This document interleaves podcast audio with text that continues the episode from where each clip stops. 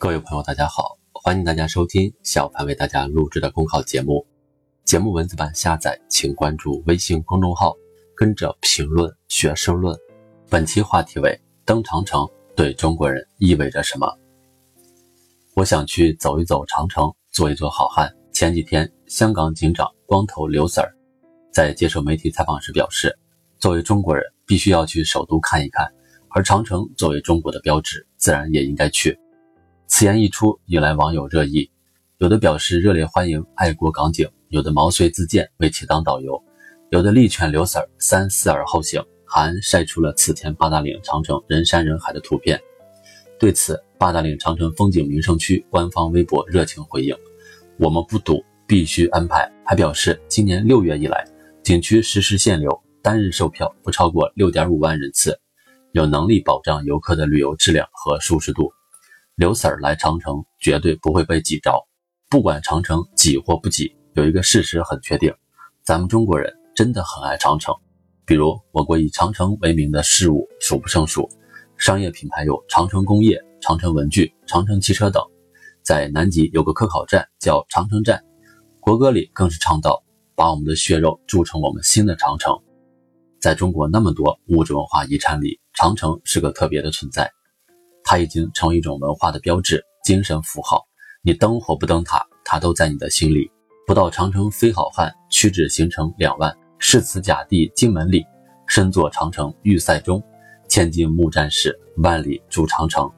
在中国人的认知中，长城是困难面前誓死抵抗的一种态度。面对困难不服输，才是中国人眼里的好汉。中国大地上的古迹，很少有像长城这般。一块砖瓦就能概括几千年的文化特质。修长城是大多数中原王朝亘古不变的必修课。西周就开始修长城，从春秋战国修到秦时明月汉时关，再修到魏晋隋，直到晚明。有意思的是，长城本来是抵御北方游牧民族，而一些游牧民族建立王朝以后，也修起了长城。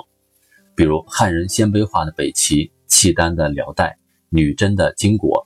都曾修长城巩固北部边防，通过修长城，他们把自己修进了中华文明史。所以，中国人登长城领略的并非是某朝某代的遗迹，而是体察中华文明的几千年脉络。长城就是一条衔接古今的隧道，踩上那些古老的砖瓦，摸着那斑驳的垛子，钻进那幽暗的风隧，就回到了不平凡的古老岁月。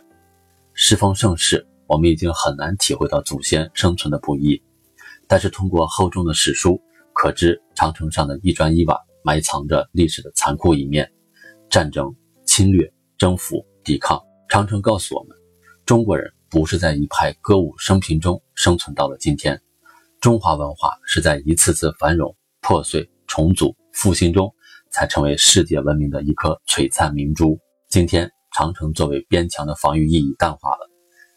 长城文化已经写进了我们的基因。中国人把登长城作为一种国民仪式，登的是自豪，登的是作为中国人的那种感觉。